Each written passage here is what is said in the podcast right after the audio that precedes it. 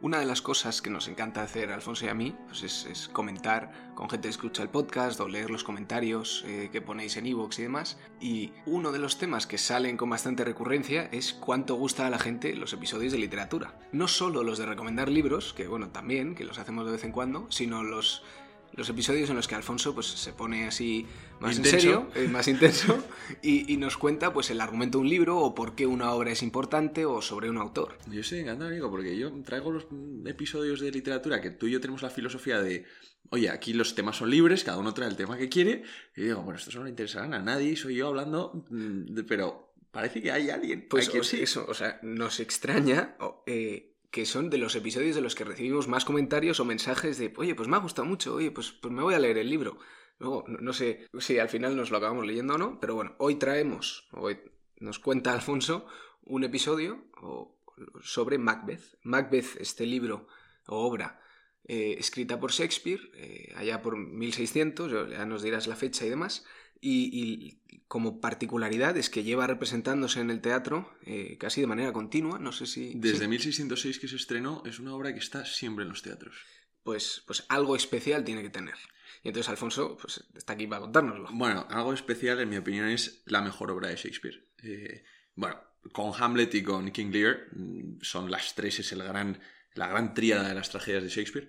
En ella convergen muchísimos temas que están hilados de una forma magistral, que es lo que hace que sea una de las obras de plenitud de Shakespeare. ¿no? Es que tiene, eh, tiene un lenguaje que, mm, de verdad, es, un universo, se abre en cada palabra. ¿no? No lo leáis. Id al teatro a ver Macbeth si vais a Londres alguna vez, eh, al Globe o a donde sea, porque es una obra maravillosa. O ved una película. Yo no os puedo sino recomendar la adaptación de 2014 que tiene a Michael Fassbender y a Marion Cotillard como Macbeth y Lady Macbeth, que es un peliculonazo. O sea, por lo menos una recomendación a la película, Nico, ¿no? Cosa eh, rara, porque solemos recomendar libros. Cosa rara, bueno, pues es que si alguien se quiere leer la obra de Macbeth es una maravilla. Yo lo más que sé es lo que aprendí un poco en el colegio, en alguna clase de inglés. Pero vamos, aquí estoy todo oídos, como el resto de oyentes. Bueno, pues vamos a hacer un poco como el episodio de Milton. Vamos a elegir, porque es imposible hacer un análisis entero de Macbeth, ¿no? Ni siquiera nos podemos acercar a la plenitud de la obra, de la obra ni aunque me dieras tres horas de podcast hablando sobre ello, que tentado estoy de pedírtelo. Pero una de las cosas en las que me quiero centrar y que hacen de Macbeth una obra mítica y de una calidad literaria moderna, casi revolucionaria para la época en la que se escribió, es la fortaleza del personaje femenino.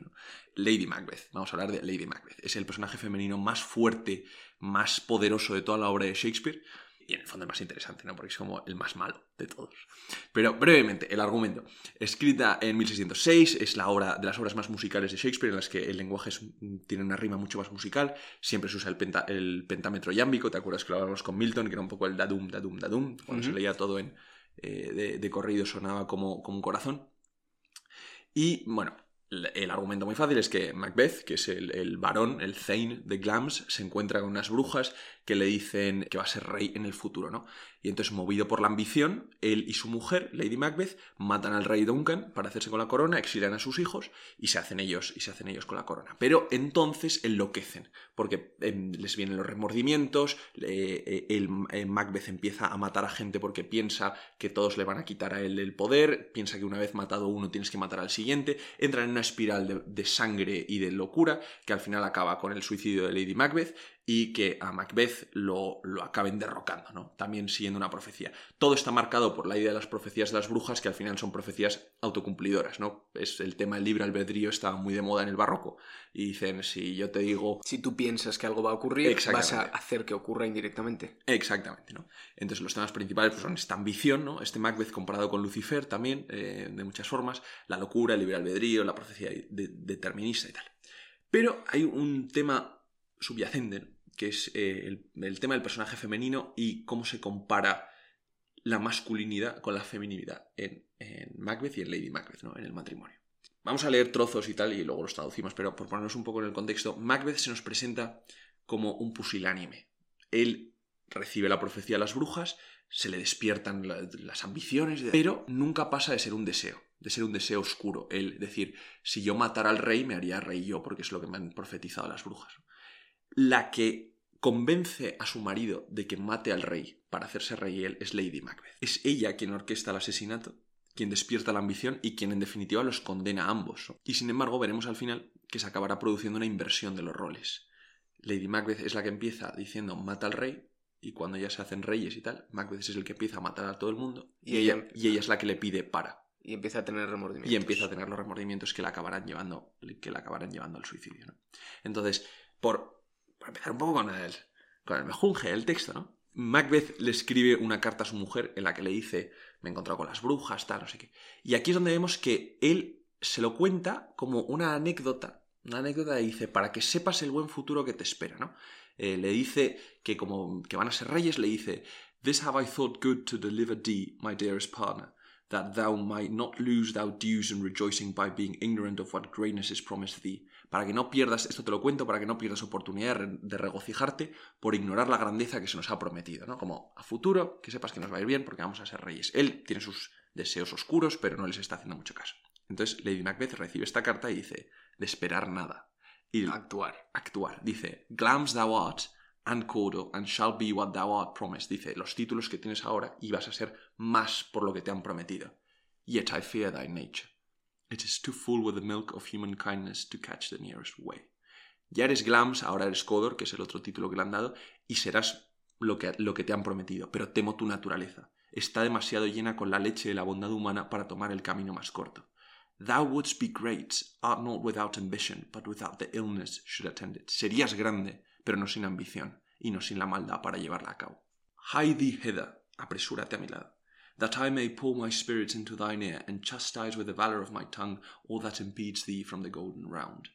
Apresúrate a mi lado para que pueda derramar mis espíritus en tu oído, y con mi lengua acabar con todo aquello que te impide de la corona dorada. Aquí hay dos temas que van a emerger y que son importantes para esto que decimos de la masculinidad y la feminidad el tema de la leche, de la bondad humana. Y dice, tú estás demasiado lleno de la leche, de la bondad humana, esta imagen lactante, ¿no? Como si, como si Macbeth tuviera atributos de mujer, ¿no? El estar lleno de leche, el estar lactante de bondad humana. Y es su mujer la que se lo dice. Y luego, el otro tema es el de derramar espíritus. Esta idea del espiritismo. Ahora veremos por qué. Está Lady Macbeth diciendo esto en su soliloquio, un mensajero interrumpe diciendo que Macbeth y el rey van a llegar a su castillo. Entonces ella se emociona, pero lo ve claro y dice, esta es la oportunidad. Cuando el sirviente la deja, empieza otra vez su monólogo y dice, The raven himself is hoarse, that croaks the fatal entrance of Duncan, el rey, under my battlements. El cuervo, el símbolo de la perdición, de la muerte, ya anuncia la fatídica llegada de Duncan a mi castillo. Dice, esta es la noche, este es el momento, y hay que hacerlo ahora. Ella no se atreve a hacerlo. Va a hacer que sea el marido el que lo haga. Pero fíjate el, el soliloquio que sigue. ¿A quién le pide ayuda para poder hacerlo? A los espíritus. Esto que ha dicho de que yo pueda derramar mis espíritus en tu oído, primero tiene que convocar a los espíritus. Y es, es aterrador, ya veréis. Dice, Come you spirits that tend on mortal thoughts, unsex me here and fill me from the crown to the toe, top full of direst cruelty. Make thick my blood, stop the access and passage to remorse.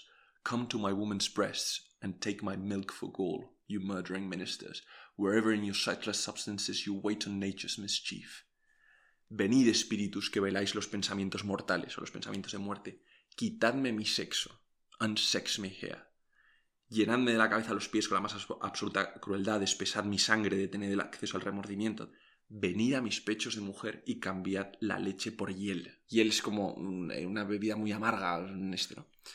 Le pide a los espíritus que le quiten el sexo y se le lleven la leche de madre, para no ser como su marido para no estar ella llena de leche de madre, dado que ella es una mujer y además ha sido madre. Eso es, lo que se subyace del texto. Pide coraje a los espíritus para poder ser malvada, para no tener los atributos de la naturaleza que te pudieran imponer la bondad o que te pudieran imponer la compasión, en este caso los atributos maternos. ¿no? Y además, siguiendo una imagen muy visual en este mm, conjuración, esta convocación que está haciendo los espíritus, dice, Come thick night, and pour thee in the dunnest smoke of hell, that my keen knife see not the wound it makes, nor heaven peep through the blanket of the dark to cry, Hold, hold, ven noche oscura, y húndeme en el humo más negro del infierno, que mi cuchillo no vea la herida que causa, que ni el cielo pueda asomarse tras la cortina de la oscuridad a gritar, detente, detente. O sea, en el fondo se nos presentan unos personajes que son terriblemente malvados, ya lo vemos, y ahora además dicen cosas todavía peores. Pero no son unos psicópatas. O sea, saben que van a tener remordimientos, piden no sentirlos. Exactamente, es el remordimiento antes del acto, pero fíjate qué visual es esta imagen de decir que el cielo, el, el cielo divino, el cielo cristiano, no se asome y no me vea y no tenga tiempo de decirme para. No me digas, es maravillosa. llega Macbeth, eh, llega con el rey y entonces le dice, tienes que hacerlo. Y Macbeth le dice, no, tengo, una, tengo dudas, tengo dudas. Además, no, no, lo vamos a hacer y no vamos a hablar más del tema porque además esto está mal, me acaba de dar el rey un título, además es mi, mi huésped, está bajo mi techo. Y entonces es ella la que lo ataca en lo más personal, lo llama mujer, lo llama poco hombre, para picarle un poco a, a, que, a que lo haga, ¿no? Entonces, cuando él se está echando para atrás, le dice, Was hope drunk wherein you dressed yourself? Had a sleep then? ¿Estaba borracha la esperanza cuando te revestiste de ella? ¿Se ha dormido acaso? Wouldst thou have that which thou esteemest the ornament of life, and live a coward in thy esteem? ¿Preferirías que aquello que quieres no fuera más que un ornamento, una cosa falsa, en tu vida? ¿Y vivir como un cobarde con tu deseo? Letting I dare not wait upon I would, dejando que el no me atrevo aguarde al lo haré. O sea, le está diciendo, vas a ser un cobarde toda tu vida, te vas a quedar con esto. Y Macbeth le contesta casi dolido, I pray thee, por favor te lo pido. I dare do all that may become a man. Who dares more is none. Me atrevo a hacer todo lo que haga un hombre. Quien se atreva a hacer algo más, no lo es. Esto es lo que dice, matar a un rey, que es un padre, que es mi huésped, no es una cosa que haría un hombre. Hmm. Yo me atrevo a las cosas que hacen los hombres y si me atrevo a más, ya no sería hombre. Y entonces su mujer le contesta muy tóxica, le dice, What beast was it then that made you break this enterprise to me?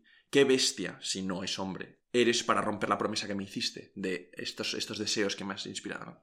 When you dost do it, cuando me la hiciste, then you were a man. Entonces sí eras un hombre.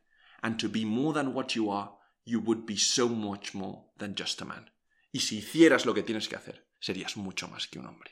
Vemos aquí cómo le está picando siempre con el tema de la masculinidad, de si eres un hombre, de la virilidad. Por esto, muchas interpretaciones de Macbeth se dice que o Macbeth es impotente, no puede consumar el matrimonio, entonces hmm. siempre tiene como esa, eh, ese remordimiento, ¿no? Esa mujer que le pueda acusar. Pero había sido madre hace poco. Ella había sido madre, pero de otro matrimonio. Hmm. Por eso esto es todo lo que se interpreta de que Macbeth no ha podido consumar su matrimonio. Hmm. Y además, en una de las profecías que le han hecho las brujas al principio le dicen, Macbeth, vas a ser rey, pero tus hijos no serán reyes, porque está justo con su amigo, eh, con su amigo Banquo, y a Banquo le dicen, tú no serás rey, pero tus hijos sí serán reyes. Entonces, si hay una imaginería constante de que la línea de Macbeth se acaba con Macbeth porque él no puede tener unos hijos, por esto que decimos de, de la impotencia, ¿no? Entonces, como le está diciendo que tú no eres un hombre, que tú no eres un hombre, si fueras un hombre lo harías, viene el pasaje más brutal de, de, en el lenguaje de toda la historia. Vemos a una Lady Macbeth con una maldad absoluta. Dice, I have given suck, and know how tender it is to love the babe that milks me. Yo he dado el pecho y sé lo tierno que es amar al bebé al que amamanto. Otra vez la imagen lactante.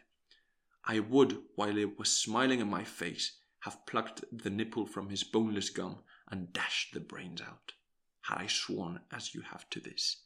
Y mientras me estuviera sonriendo a la cara, le hubiera arrancado el pezón de las encías sin dientes y le habría estrellado los sesos si acaso yo me hubiera juramentado de la forma que tú lo has hecho. O sea, si yo hubiera tomado la promesa de hacer lo que vas a hacer, fíjate hasta qué punto habría llegado. Es una imagen brutal, ¿no? Está, está dispuesta a estar a pero, lo peor. Pero imagínate, la imaginería estar amamantando a un niño y de repente estrellarlo. Esta es la Lady Macbeth a la que los espíritus le han quitado su sexo, la han unsexed, la han, la han deshecho humana. No es que la hayan deshecho mujer, es que la han deshecho humana, ¿no? La han convertido en esta especie de monstruo. Macbeth se queda en silencio, o así es como me imagino que se debe interpretar, y convencido le dice, What if we fail? ¿Y si fracasamos? O sea, ya está convencido. Ya se ha convencido. What if we fail? ¿Y si fracasamos? O sea, como temeroso. Y Lady Macbeth le dice, We fail, screw your courage, and we shall not fail. Fracasar nosotros. Aprieta fuerte tu coraje, y entonces no fracasaremos. Ella se mantiene siempre con la mente fría, ¿no? Entonces, viene el rey, tienen un banquete y Macbeth lo mata. Y además la estrategia que tienen pensada, que la piensa ella, es em, drogan a los guardias de la cámara del rey y luego les van a, eh, los van a inculpar a ellos. ¿no? Macbeth tiene unos monólogos muy bonitos eh, en este momento de eh, si lo hace, si no lo hace, los remordimientos, si no, si tal. Se le aparece una daga, es lo que dice, se le aparece como una, una daga imaginaria que lo lleva, lo conduce hasta el rey, que eso es un tema recurrente, pero en fin, no, no podemos hablar de todo, vamos a centrarnos en Lady. Dejamos un poco para cuando vayamos a verlo. Exactamente, exactamente. Entonces, eh, bueno, pues en esta paranoia que digo de que Macbeth se está imaginando la daga, tal, mata al rey y cuando vuelve a su mujer le dice, The deed is done, I have done the deed, Eh, ya, ya lo he hecho. Pero dice, he oído una voz, he oído una voz que me decía, eh, Macbeth, nunca más volverás a dormir, nunca eh, volverás a tener paz, como este remordimiento, ¿no? Y entonces Lady Macbeth le dice aquí entonces una frase genial, yo me la repito muchísimo, ahora lo veréis. Eh, imaginaos este hombre, medio hombre, según dice ella, que viene temeroso diciendo, es que he oído una voz que me dice que nunca más volveré a dormir, tal. Y su mujer le dice, Who was it that thus cried? ¿Y quién te ha dicho eso? Está llamando tonto a la cara. ¿Y quién te ha dicho? ¿Te lo has imaginado? Y aquí es donde viene la frase buena, le dice, Why worthy Thane, ye do unbend your noble strength to think so brain sickly of things. ¿Por qué, buen varón, gastas tu noble fuerza pensando tan enfermamente las cosas? Pero es que la palabra enfermamente, el adverbio no lo capta. Brain sickly. Es que estas construcciones solo se pueden hacer en el inglés. Es lo que digo, que tiene un universo cada palabra. Brain sickly es pensando enfermamente con el cerebro.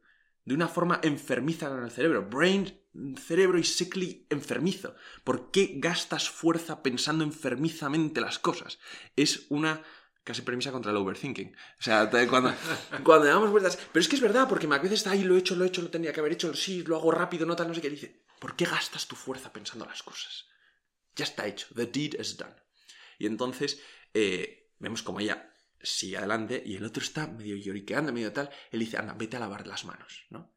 Un poco una imagen muy, muy religiosa, ¿no? De Poncio Pilato. Y dame a mí las dagas. Porque Macbeth de repente ha venido con la daga en la mano, la daga ensangrentada, y dice, solo tenías que dejar ahí. O sea, estás haciendo mal todo el plan. Y dice, anda, vete a lavarte las manos y ya la llevo yo. Y ella se lleva, se lleva la daga y tal, no sé qué. Mientras Macbeth se queda solo en escena, eh, como un poco, tiene una frase bonita, dice, ni todo el agua de Neptuno me limpiará las manos, al contrario, de sumergirlas yo en el océano, los mares se encarnarían, volviéndose el verde rojo. Will all great Neptune's ocean wash this blood clean from my hand? No, this my hand will rather the multitudinous sea encardine and make the green one red.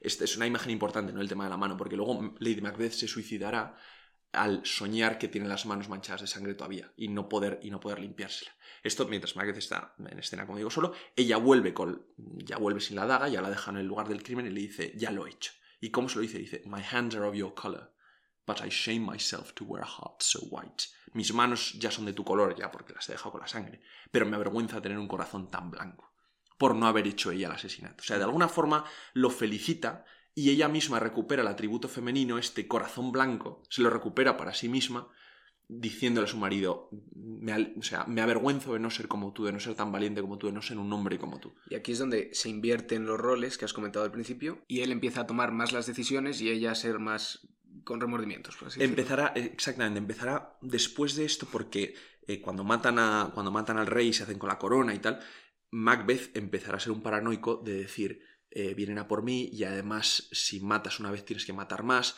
porque todos van a empezar a sospechar que soy yo, eh, todo esto, ¿no? Tiene una frase genial cuando está, cuando está pensando, dice, oh, full of scorpions is my mind. Eh, llena de escorpiones está mi mente, ¿no? Le dice Lady Macbeth, deja de pensar en lo de, en lo de Duncan, deja de pensar en que hemos matado al rey. What's done cannot be undone. No tiene sentido pensar las cosas que ya no se pueden deshacer.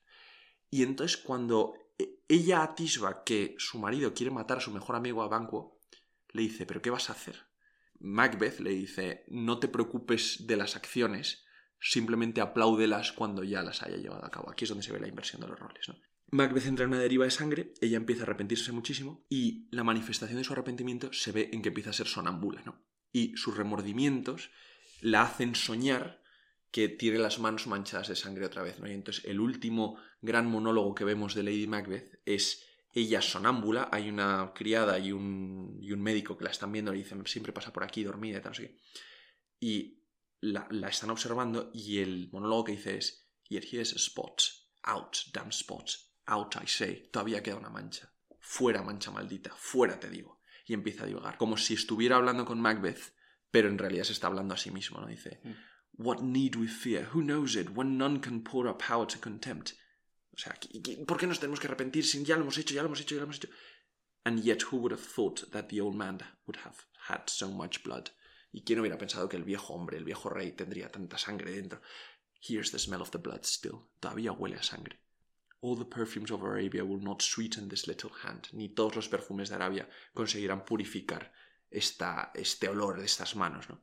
Entonces, el crimen, la sucesión de los crímenes ha acabado pudiendo con ellos, ¿no? Entonces, lo siguiente que sabremos de ella es que, que la reina ha muerto, ¿no? La siguiente escena que, que tenemos en el acto 5 en la escena tercera me parece que es, es el criado oye un, un, grito de mujer y Macbeth pregunta de quién es ese ruido y un criado le dice es la, es la reina que se ha suicidado.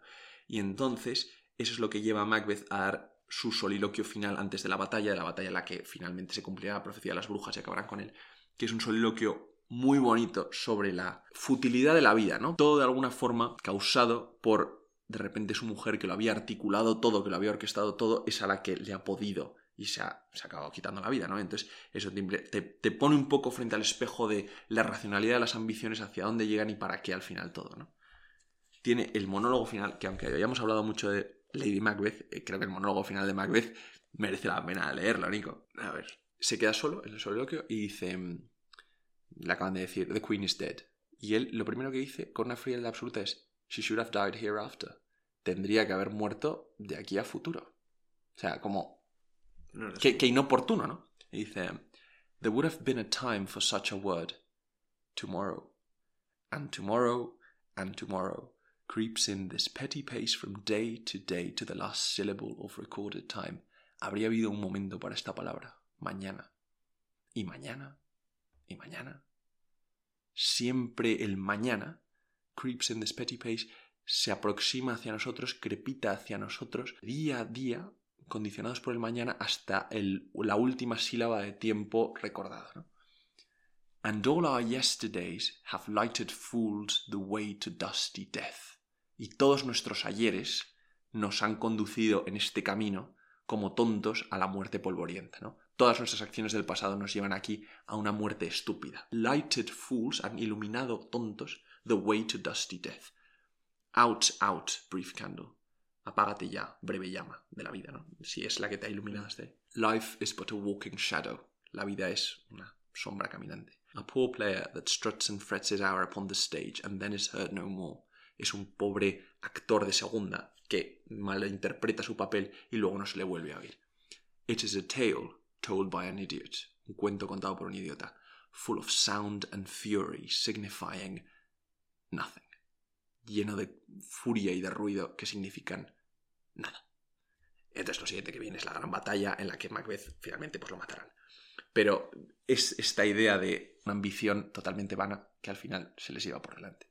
Pues Alfonso, yo creo que empiezo a entender por qué a nuestros oyentes les gustan tanto este tipo de episodios. Es una pasada escuchar eh, poco a poco el desarrollo y como las pinceladas que nos vas dando que te dejan con las ganas de ahora mismo me compro las entradas para ver esto del teatro. Os digo, bueno, no, sé si ahora está en teatro aquí en España, ¿no? Pero si veis la película de, de Marion Cotillard y Michael Fassbender, es muy buena. Es muy buena, lo interpretan muy bien.